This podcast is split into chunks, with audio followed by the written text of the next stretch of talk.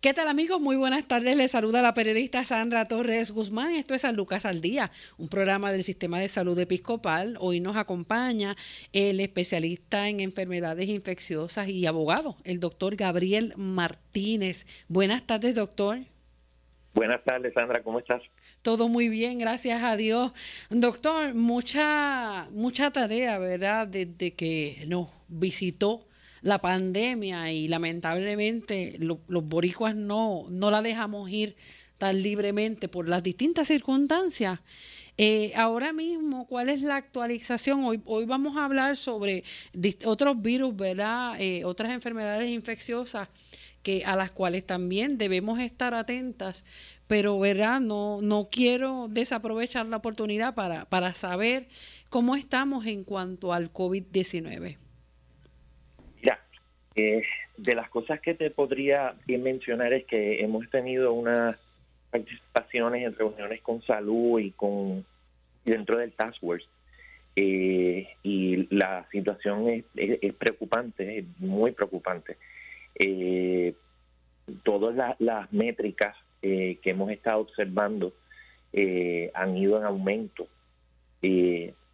de las que más nos preocupan es las de hospitales, eh, principalmente eh, nosotros acá en el área sur, ¿verdad?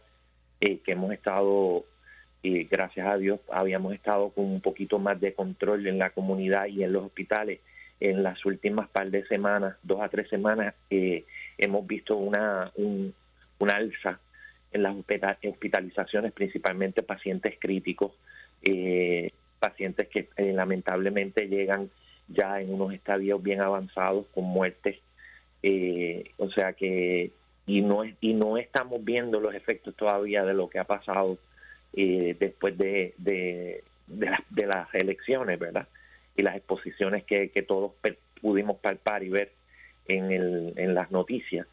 Así que eh, la cosa es preocupante. El Task Force ayer tuvimos una reunión y levantamos los niveles de alerta y vamos a empezar una campaña, una campaña agresiva eh, en términos de orientación nuevamente al público. Eh, habíamos estado todo el tiempo participando de ellos, pero eh, por las por las datas que vimos vamos a tener que ser un poco más agresivos. las donaciones de plasma, los bancos de plasma están por el piso nuevamente. hay unas nuevas guías en manejo que tenemos que implementar y perfilando lo que viene con concerniente a la vacunación.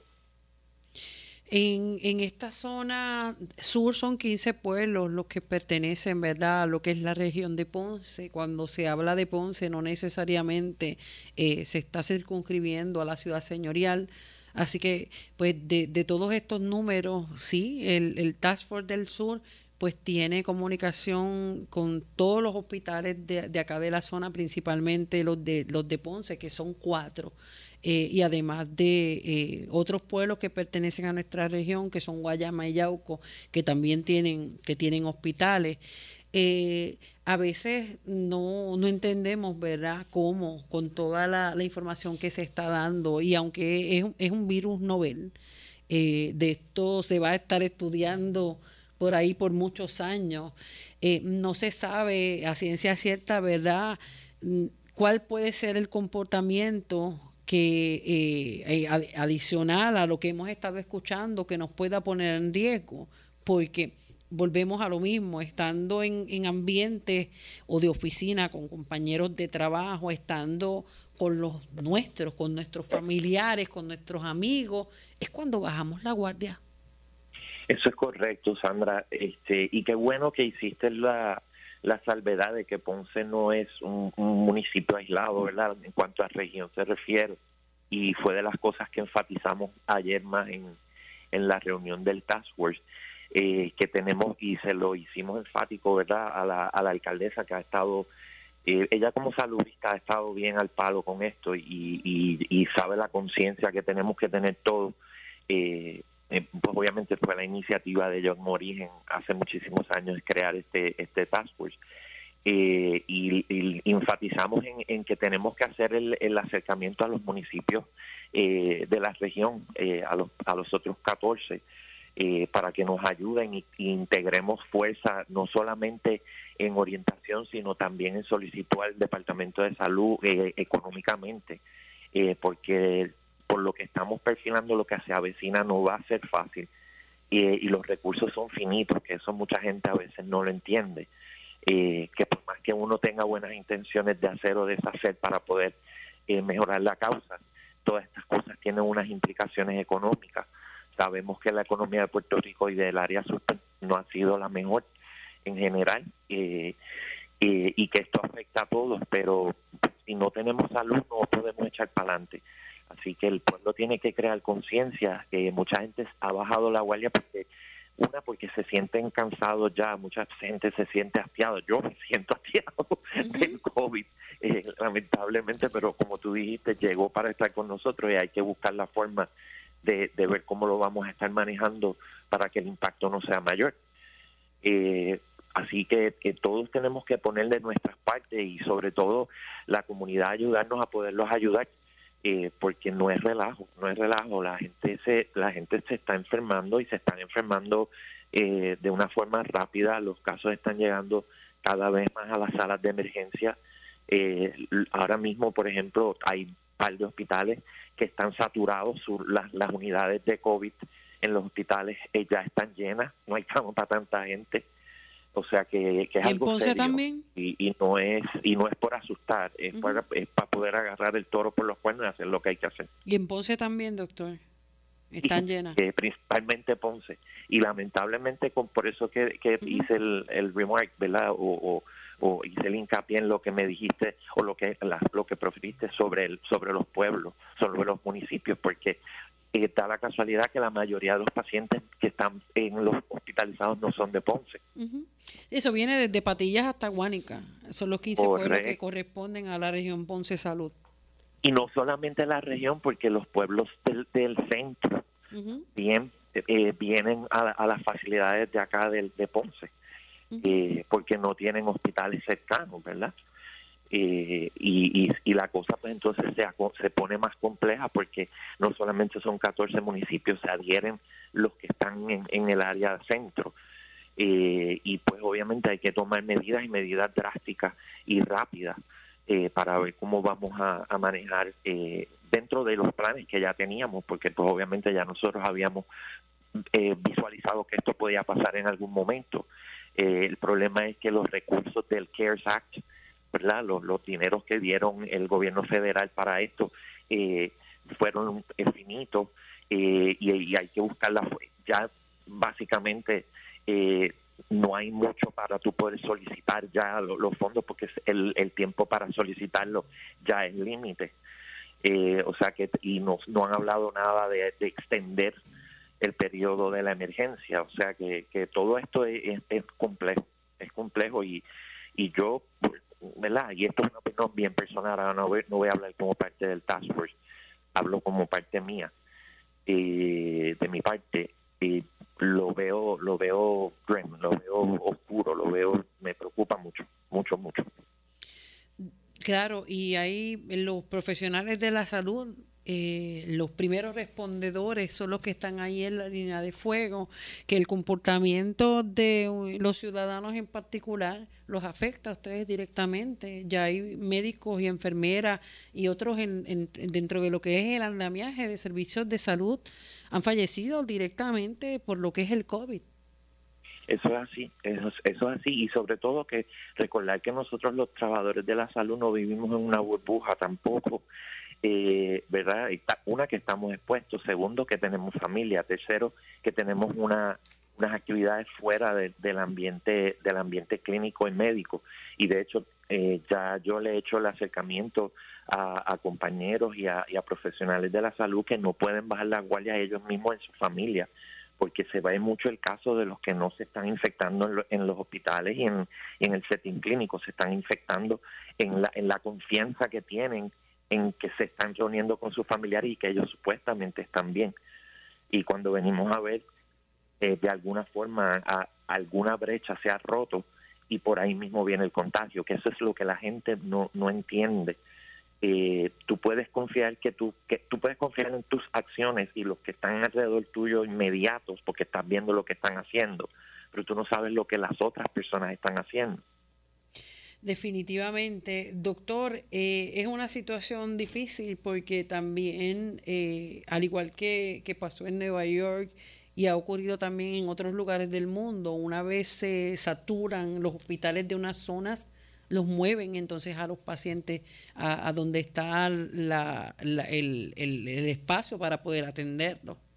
Eso es una grave preocupación y nosotros acá en el área sur eh, entendemos que pues, tenemos que dar una mano ayuda eh, pues si se necesitara en algún momento a cualquiera de las otras regiones y ya vemos regiones como el área norte, área metro que están extremadamente saturados o sea que es muy posible que las facilidades nuestras tengamos que compartirlas en algún momento eh, con otras regiones. O sea que la cosa es más compleja de lo que, de lo que se ve.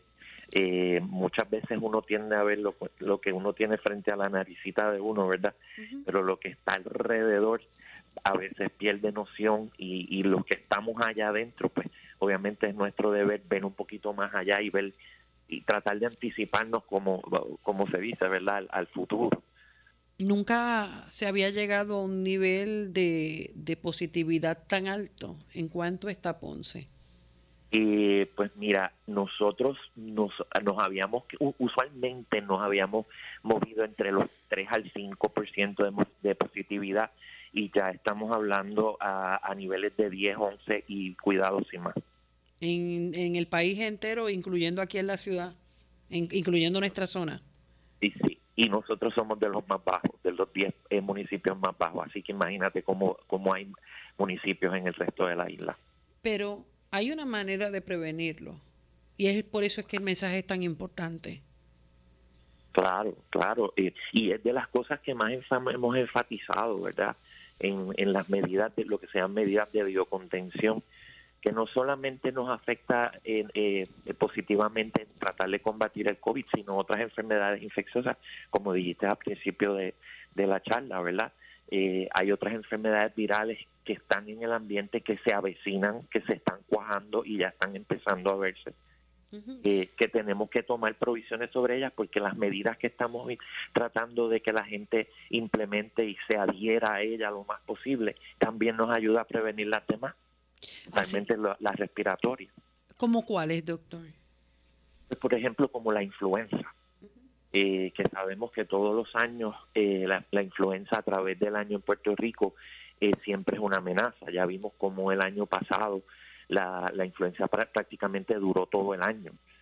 Eh, no, no como usualmente ocurre, ¿verdad? Que, que, en la temporada que se está acercando de finales de otoño, principios de diciembre e inicios de primavera, donde prevalece más la, los casos de influenza, el año pasado se extendió casi hasta mayo.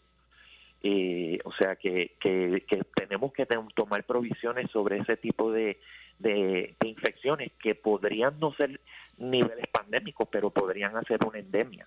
¿verdad? Que, hay una diferencia porque ya eso sería a nivel Puerto Rico y no necesariamente el resto del mundo.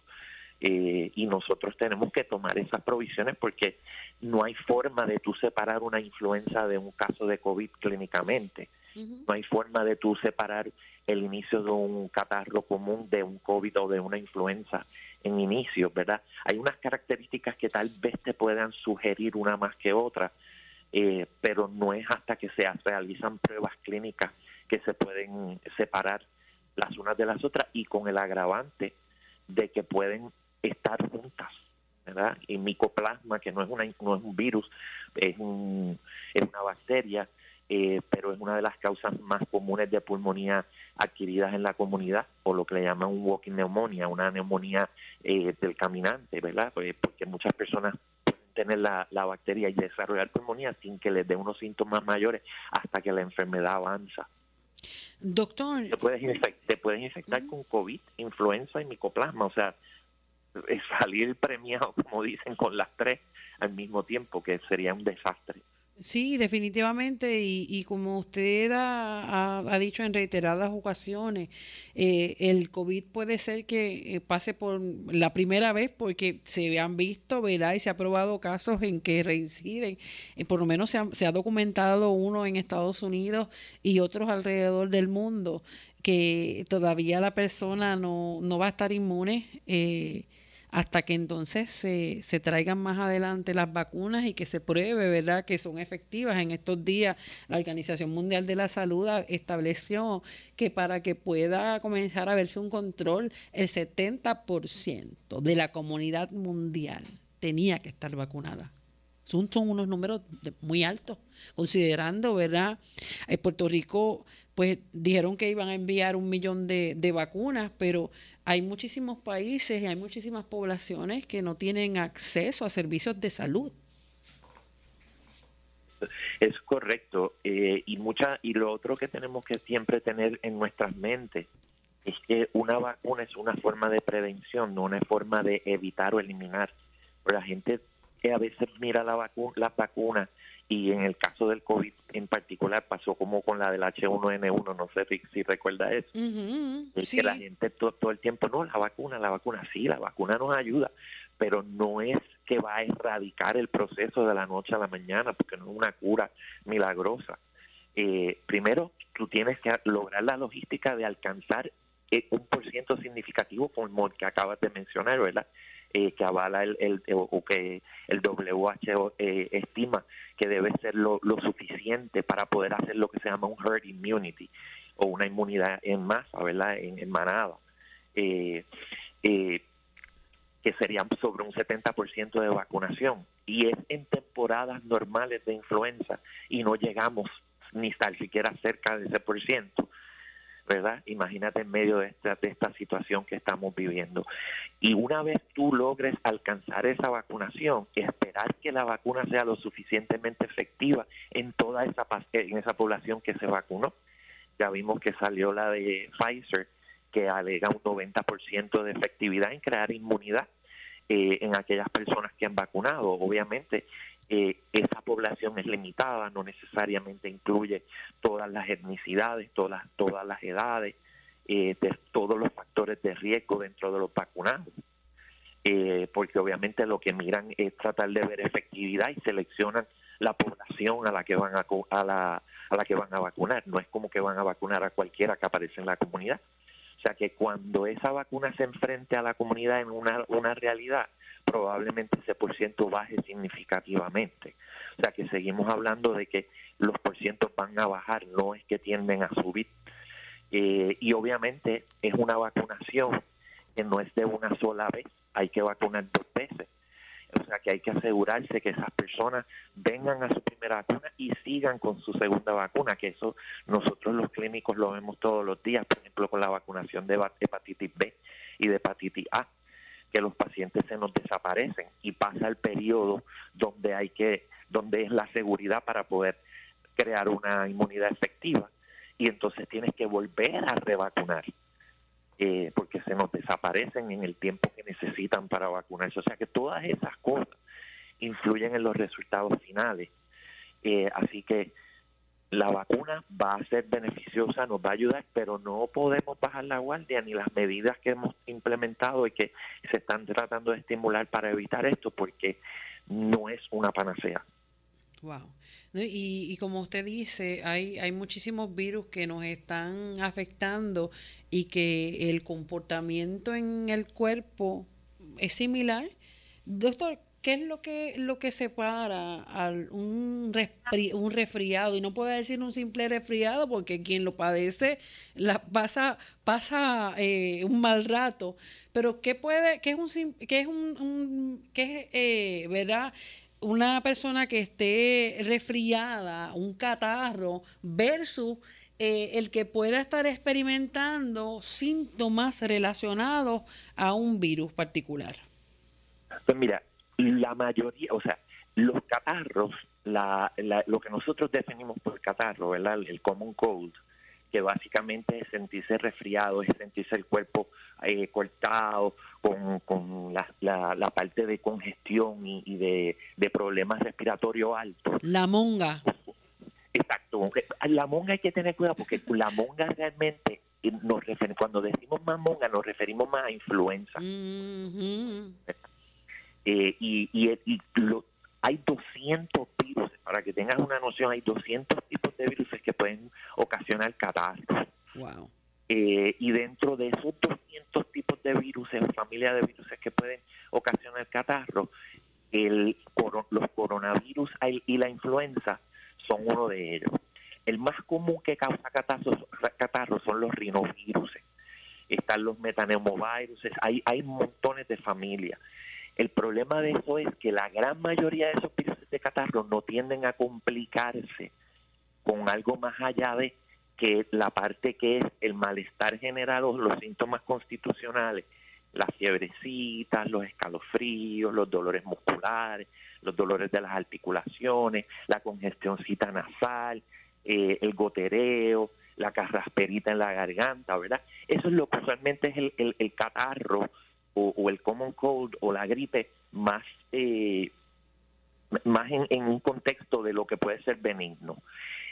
Dentro de esos virus, sin embargo, que pueden empezar de esa forma, la influenza y los coronavirus, como el coronavirus, eh, SARS coronavirus 2 y la influenza, son las que se separan porque tienen la característica de que a, pesar de que empiezan de esa misma forma, pueden bajar al tracto respiratorio bajo y de ahí sistematizarse, o sea, irse a otros órganos en nuestro cuerpo.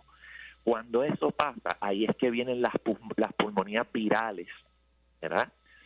Eh, y pueden entonces haber fallos de órganos que, que podrían llevar a una sepsis y a una muerte. Y después de esto, predisponen a que bacterias en el ambiente podrían sobreponerse a esa infección y complicarla más la cosa. Eso es lo que se llama una pulmonía postviral. Wow. Es una, es una situación complicada y hay veces oh. que lo dejamos pasar eh, eh, hay unas poblaciones que están más vulnerables, ¿verdad? Los adultos mayores, nuestros niños, en el caso también de, de lo que de lo que es la influenza y otros virus, eh, con el COVID ha, demostrado, ¿verdad? Que no, no ha sido hasta cierto punto tan cruel con la población pediátrica, pero sí se ha visto a nivel mundial también que menores han fallecido, como ocurrió ahora con el caso de, de esta, esta eh, no se sabe, ¿verdad? Si parece que fue un varón, este joven de 16 años que murió en nuestra región. Eh, así que yo creo que el COVID llegó y de cierta manera nos ha hecho crear conciencia de, de, la importancia que tiene el, el poder separar algunos síntomas que pudieran estar experimentando nosotros mismos o nuestros seres queridos y cuando hay que levantar la eh, bandera, ¿verdad? Y buscar ayuda médica inmediata. Eso, eso es así, eso es así, eh, Sandra. Eh, dentro de las cosas que a uno que a uno siempre le preocupa, ¿verdad? Eh, eh, y principalmente de lo que ha estado pasando recientemente, es que la gente tiende a pensar que porque la gran mayoría de los niños y los, y los adultos jóvenes o adolescentes, los adolescentes no pasan una enfermedad crítica como otros sí, en otros sí ocurre, están exentos de, de que eso no le pueda ocurrir yo siempre te, siempre te he mencionado que esto es una ruleta rusa. Tú no puedes, no hay forma de tú seleccionar a quién le va a tocar y pues tú puedes decir eh, que en una comunidad de que pues los niños solamente menos de un 5% o tal vez 3% eh, se afectan, pero y que si ese 1 o 3 o 5% son mis nenes. O sea que eso es lo que la gente tiene que pensar y que y que si soy yo el, que me toca. Eh, porque no hay forma. Si hay unos factores de riesgo que sabemos que tienden a complicarse más que otros, en las infecciones virales, como son la influenza, como es el COVID, etcétera. Pero no hay forma de tú decir 100% a este es que le va a tocar y a este no le va a tocar. O sea que lo, lo que hay es, es saber que existe y uno cuidarse y tomar las medidas para que no te toque. Así es, doctor. Y hay otro de los virus que tal vez no se escucha hablar tanto, pero volvemos, eh, tiene unos síntomas particulares que pues, se parecen a los demás, que es el virus respiratorio sincitial.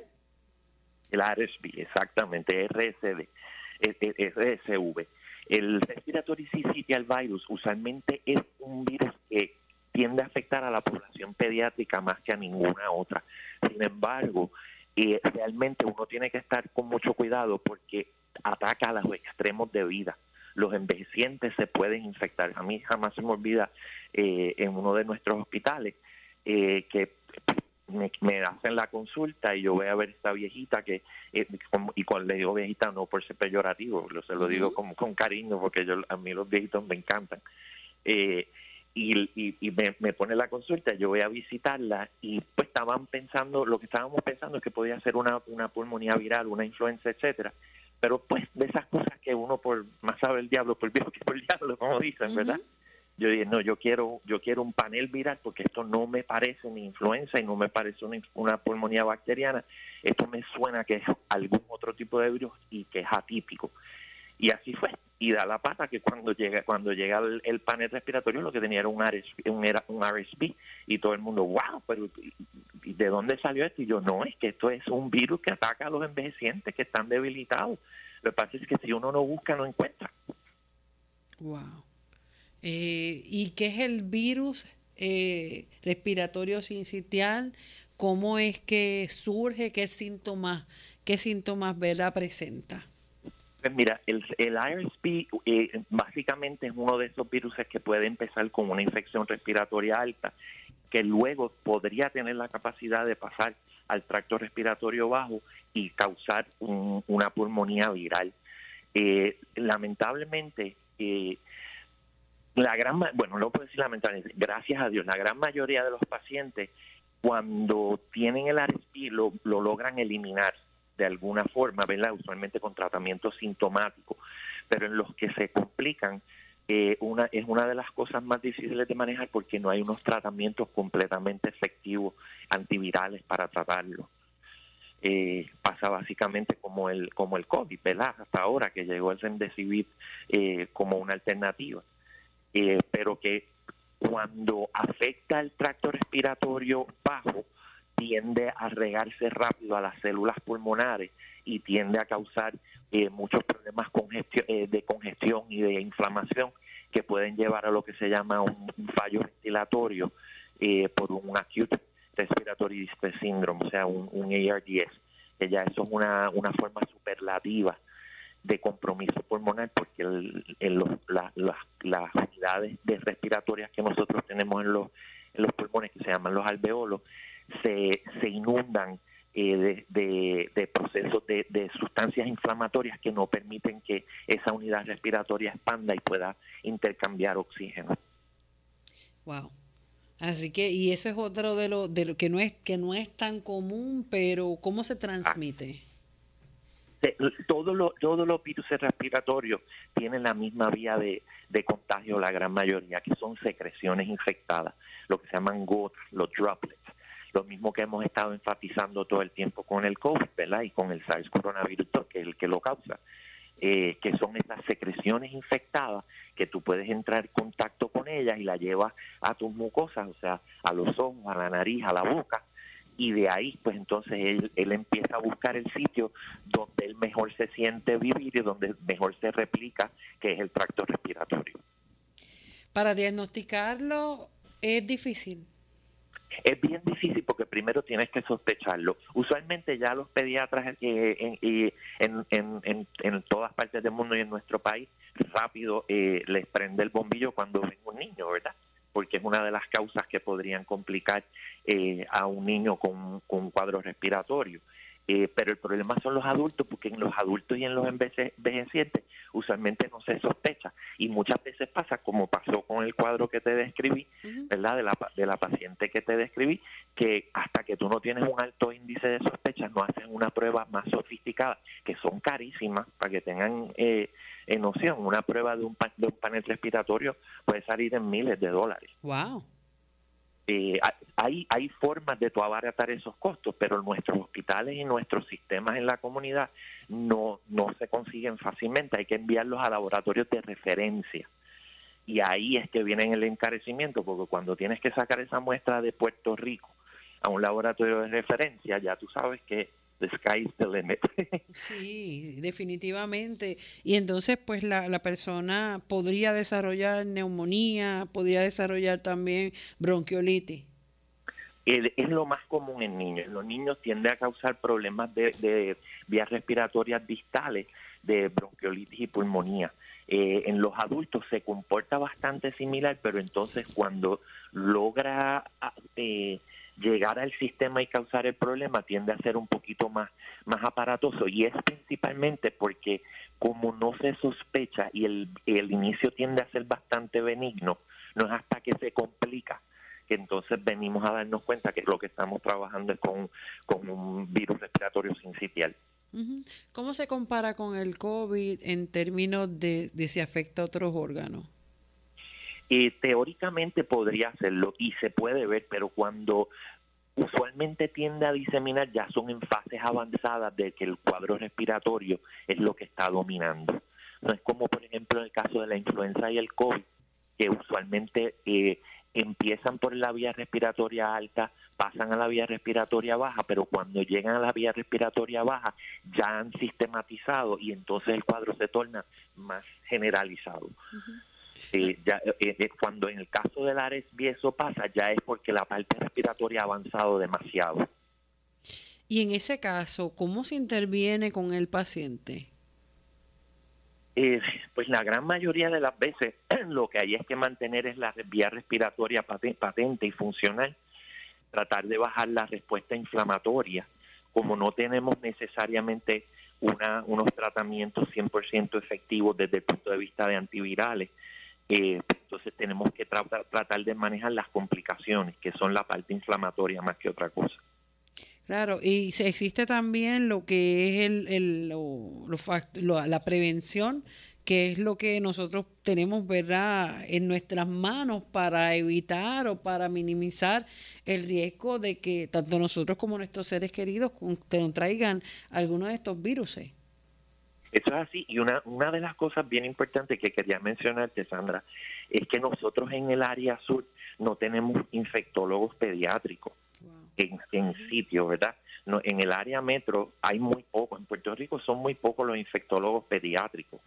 Eh, o sea que cuando muchos de estos niños se complican y llegan a, situaciones avanzadas, hay que entonces tratar de recurrir o a traer un infectólogo pediátrico que pueda venir a nuestras facilidades, que es bien difícil conseguirlo, o transferirlos, ¿verdad? Si es que no lo podemos manejar en nuestra área. En el caso de los adultos, pues no tanto, porque eh, infectólogos adultos, pues básicamente estamos bastante dispersos a través de la isla, aunque hay algunos sitios y algunas regiones que están todavía deficientes, pero en general estamos más disponibles o, tenemos más facilidad para ver pacientes. Los pediátricos en Puerto Rico, los infectólogos pediátricos en Puerto Rico son muy pocos. Doctor, y de hecho, eh, eh, según el CDC, según los CDC, en una de las de la publicaciones que hizo, no sé de cuándo es esto, pero mencionaba o menciona que cada año en Estados Unidos más de 57 mil niños menores de 5 años son hospitalizados debido a infecciones de este, por este virus y en, adultos mayores eh, son aproximadamente 177 mil cada año que son hospitalizados y de estos 14 mil mueren directamente relacionados por, por el virus eh, respiratorio sincitial. Eso es correcto. Eh, por eso es que te digo, porque como no es un virus que es extremadamente común, si lo vemos en términos de la prevalencia de los virus mortales como la influenza y ahora el COVID, eh, aunque tiene una participación menor, cuando complica, la mortalidad aumenta por la, cuestión de la sospecha, ¿verdad? Por eso es que es importante que nuestra comunidad médica y las personas que están en la comunidad sepan que este tipo de virus existe y, que hay que tomar medidas cuando tú ves una persona que está congestionadita, principalmente si tiene factores de riesgo para complicarse más, como pueden ser los asmáticos, como pueden ser las personas con COPD, como pueden ser las personas que están inmunosuprimidas de alguna forma, porque cuando en ellos este tipo de, organismo cae como un virus respiratorio alto usual, son los que tienen eh, predisposición a que siga progresando y se compliquen. Wow, está, está bien delicada la situación y en el caso de, niños menores de 5 años, muchas veces pues están en, en cuidos y por eso es que hay que estar, es que hay que estar conscientes, ¿verdad? cuando esto tenemos la esperanza de que de que Puerto Rico vuelva a la normalidad aunque jamás va a volver a ser lo mismo luego entonces de, de superar esta pandemia tristemente van a ser muchas vidas más las que se sigan perdiendo doctor eh, más personas a las que conocemos, si no es que llega a nuestro núcleo familiar, van a estar eh, siendo diagnosticadas con, con, el coronavirus, con el, con el SARS-CoV-2. Y, la realidad es que para que haya alguna, algún tipo ¿verdad? De, de tregua entre el, el coronavirus y la población mundial, va a pasar demasiado. Son millones de personas las que han estado infectadas en el mundo entero. Ya cumplimos un año desde que se diagnosticó tal vez o se identificó el primer caso, doctor. Eh, según la Organización Mundial de la Salud, faltaría un año más para que esto empezara a estabilizarse. Eh, y mencionamos el COVID porque todavía sigue siendo, sigue siendo una incógnita eh, por más que se sepa, no se sabe nada. Eh, y la manera también en que viene atacando eh, a distintas personas, cada vez nos sorprendemos más de lo, de, lo que puede ser una parálisis corporal, que son no son tantos los casos, aunque usted nos menciona en una ocasión que eso se sigue estudiando, ¿verdad? La parte neurológica y los efectos directos que podría tener el COVID, el aspecto también respiratorio de los pacientes una vez recuperado, que eso es otra de las cosas que se sigue estudiando. Eh, la, la, situación también de, de los pacientes que eh, toman medicamentos, por ejemplo, para enfermedades crónicas, como por ejemplo eh, la diabetes, como cómo esas plaquetas, ¿verdad?, vienen abajo y cómo también el, el, coronavirus de alguna manera puede abonar más a, esa anemia. Eh, los riñones es, es, algo, si uno se pone a pensar, eso es algo espantoso. Es, una realidad. Eh, como, tú, como tú bien dijiste, Sandra, ya vamos a, yo creo que este es el único cumpleaños que yo haría tener que celebrar. Eh, porque la realidad es que nos ha dado demasiado duro y, lamentablemente lo que nos falta eh, con, con la relación al COVID. El, una de las cosas que, que, la gente tiende a pensar es que el COVID nada más es respiratorio, ¿verdad? Que, en lo que usualmente las personas ven más comúnmente, ah, no, que pues da un catarro, la persona se complica y te puede dar una pulmonía y te puedes morir. No, mucha gente se puede morir de otras cosas en el COVID que no tienen nada que ver con la parte respiratoria primaria. De hecho, eh, de ahí salió el, la definición del caso que mencionamos los otros días que diagnosticamos eh, en, en, el Hospital San Cristóbal, el, caso del MIS, ¿verdad? El, el, multi-inflammatory systemic eh, syndrome del adulto. Claro que no empezó, el virus entró por la parte respiratoria, pero terminó con una complicación multisistémica que básicamente no tenía necesariamente que ver con la parte pulmonar, porque la parte pulmonar ya había ido mejorando hasta que empiezan a ver las, los estados hipercoagulables y empiezan a fallar diferentes órganos.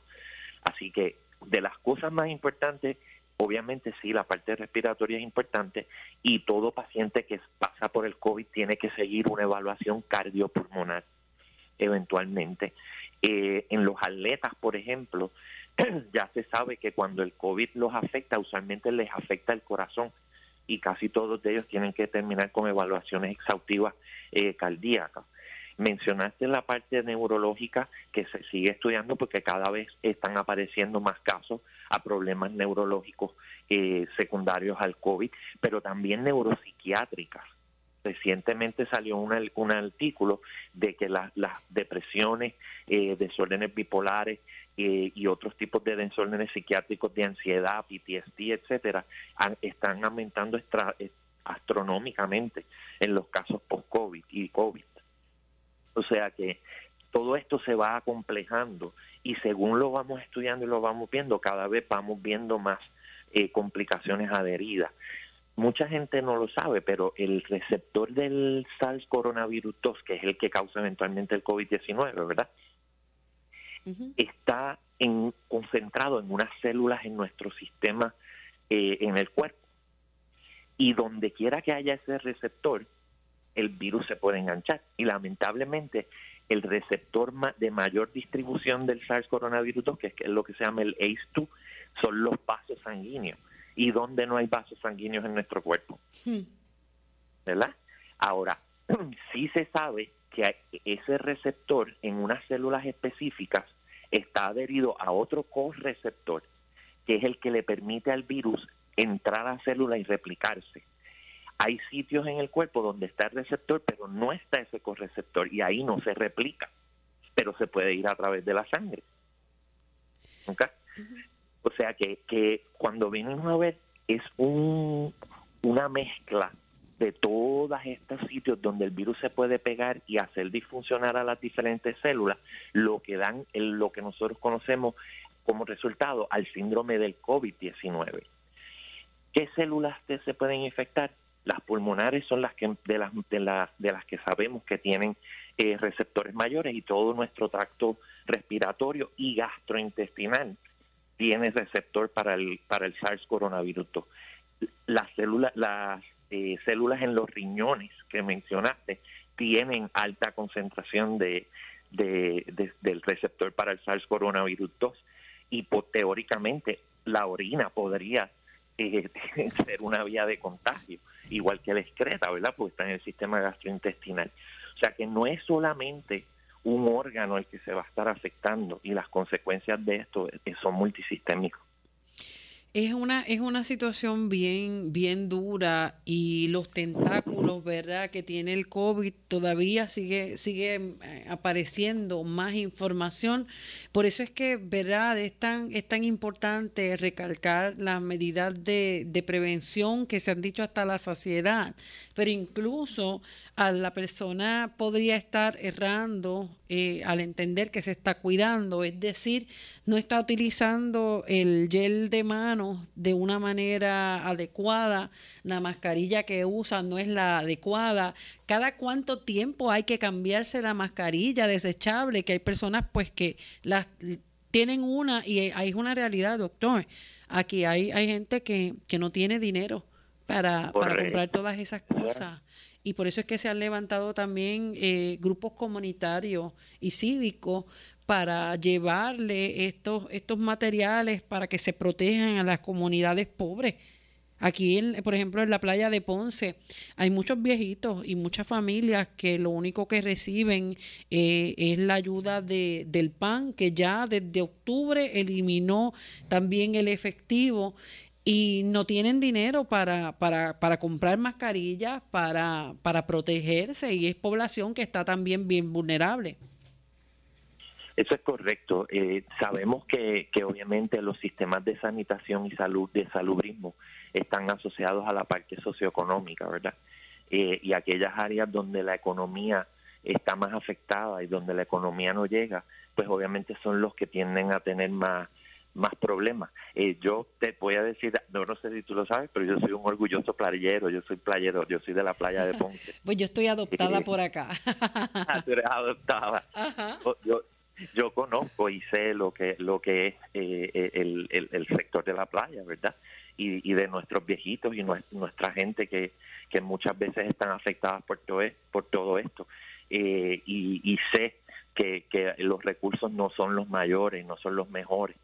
Eh, y, y, es, y, es, triste porque pues, hay que hay que estar siempre pendiente de que de que la, las ayudas y, y, la salud llegue a todos porque pues aunque nuestro derecho constitucional no numera el derecho a la salud como un, como un derecho como tal constitucional está adherido al disfrute de la de la vida y la felicidad verdad que sí está enumerado en la constitución o está escrito en la constitución y quién puede no quién puede ser feliz y puede disfrutar la vida si no tiene salud. Sí, definitivamente. Y yo digo que eh, la, la solidaridad, este pueblo es bueno. El pueblo puertorriqueño es bueno, es un pueblo hospitalario, es un, un pueblo solidario.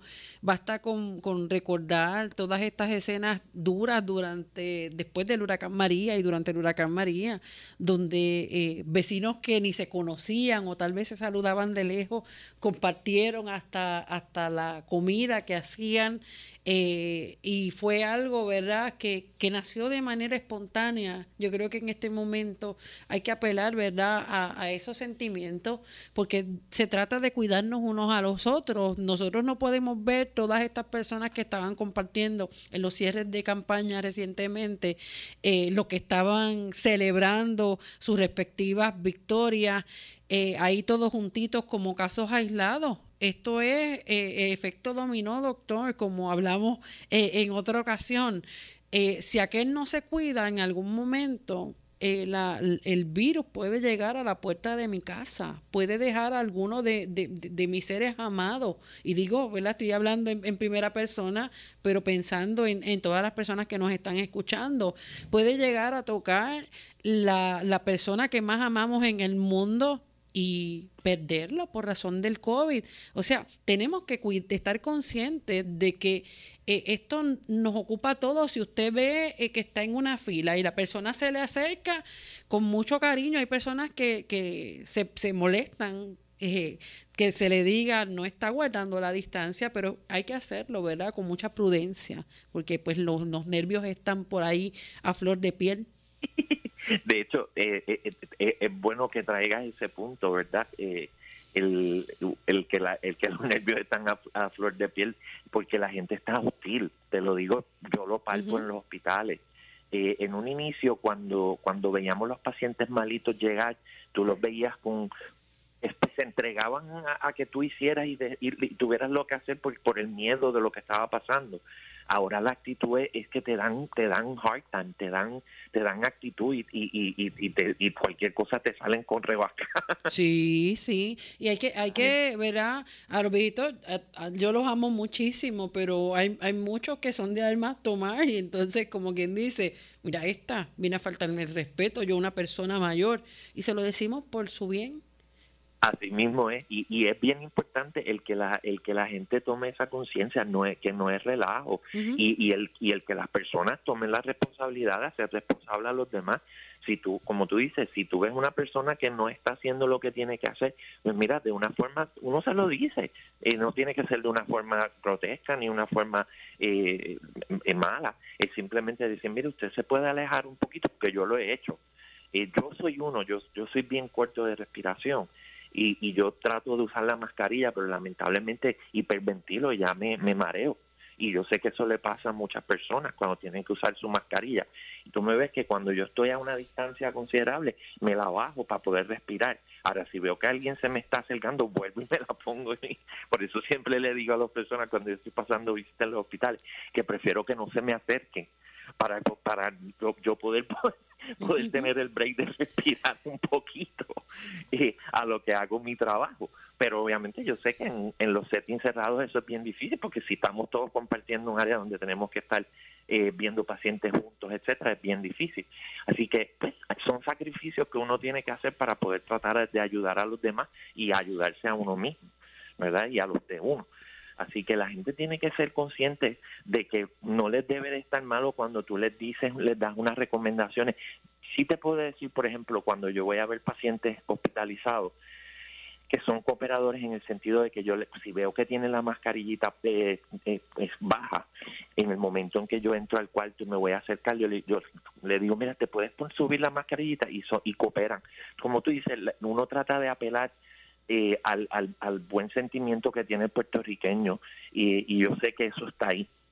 Los tiempos a veces difíciles como los que estamos pasando, a veces obligan a que las personas se aparten un poquito de esos sentimientos, pero, pero el sentimiento está ahí siempre apelar a ello es importante. Claro, y si pues nosotros tenemos la, la bendición de, de tener los materiales, eh, poder comprarlos, ¿verdad? Por caja, no está de más mirar si eh, alguna persona que tenemos cerca no tiene la, la, capacidad económica, porque no, no tienen dinero para, para comprarlas. ¿Cuánta, ¿Cada cuánto tiempo se debe, ¿verdad? Y parece absurda la pregunta, pero yo quiero que usted lo conteste. ¿Cada cuánto tiempo hay que cambiarse la mascarilla desechable? No, las mascarillas desechables, por ejemplo, las que son de papel, para que tengan una idea, esas mascarillas se saturan bien rápido. te este, estoy hablando de cuestiones de minutos. Eh, obviamente tú lo que quieres es mantener una barrera para contener las secreciones mayores que salen cuando uno habla o cuando uno estornuda o cuando uno ah, eh, tose o, se ríe, ¿verdad? Eh, y si aunque esté saturada, va a contener bastante bien esas secreciones. Pero ya llega un momento que cuando están muy saturadas, que están muy húmedas, que es el momento preciso para, para, para poderlas descartar. Las que son de tela o cualquier otra cosa que utilicen eh, para, para contener esas secreciones, tienen que recordarse que eso las deben de estar lavando consecutivamente y si es posible que lo hagan a diario. Eh, para que puedan eliminar esas secreciones que puedan estar infecciosas, no tanto del área que te tapa la boca, sino de la que te expones hacia afuera, ¿verdad? Por si alguien te tose o te habla y, la parte de afuera de la, de la mascarilla se contamina. Por eso es que hay que tener mucho cuidado como uno se las quita y se las pone. Eh, y te iba a mencionar, qué bueno que trajiste el tema, porque en, en nuestros hospitales los recursos son finitos y nuestros trabajadores de la salud a veces se ponen bien ansiosos porque en los hospitales supuestamente no les dan los equipos que tienen que tener porque han surgido esos comentarios, déjame decirte. Eh, y a mí me consta que si hay sitios donde los hospitales están siendo diligentes en darle lo que necesitan, son los cuatro, por lo menos los cuatro hospitales de Ponce. Ahí yo sé que, sé, lo que han estado trabajando porque los, los examinamos todo el tiempo en el Task Force y sé los esfuerzos que han estado haciendo, además de que yo los visito. Eh, o sea que el trabajo, los trabajadores de la salud se deben de sentir bastante tranquilos con lo que se está haciendo. Obviamente, eh, una de las cosas que hicimos en los hospitales fue estratificar cómo nuestros pacientes llegan a nuestras, a nuestras áreas exteriores y qué pacientes entran a, ser hospitalizados o a, o a participar de las facilidades internas del hospital y se segregan por riesgo. ¿Qué quiere decir esto? Que si yo soy un trabajador de la salud que estoy en un área que ya ha sido depurada el paciente que va a llegar ahí y que sabemos que va a llegar con seguridad porque ha pasado por un, proceso de seguimiento para que si hay alguien contagioso se minimice a lo máximo el que pueda llegar. Entonces, las medidas que yo tengo que utilizar para protegerme no son las mismas que aquel que trabaja directamente con el paciente que está con COVID, ¿verdad?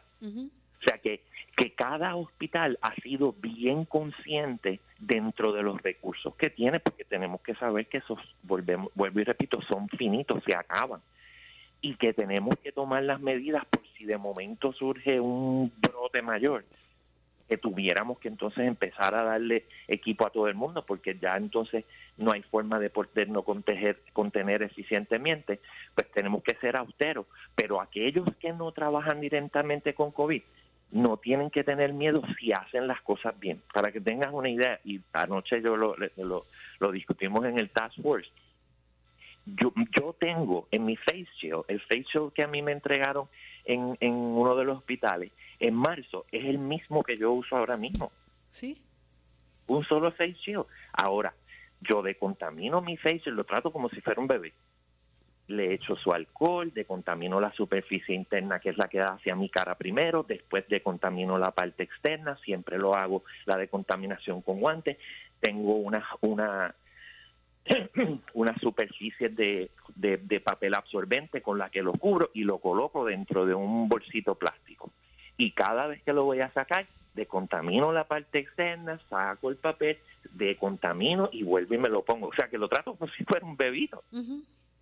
Y es el mismo facial y es un facial desechable. Y lo he usado desde marzo. Y gracias a Dios y a la Virgen yo no he tenido contagio.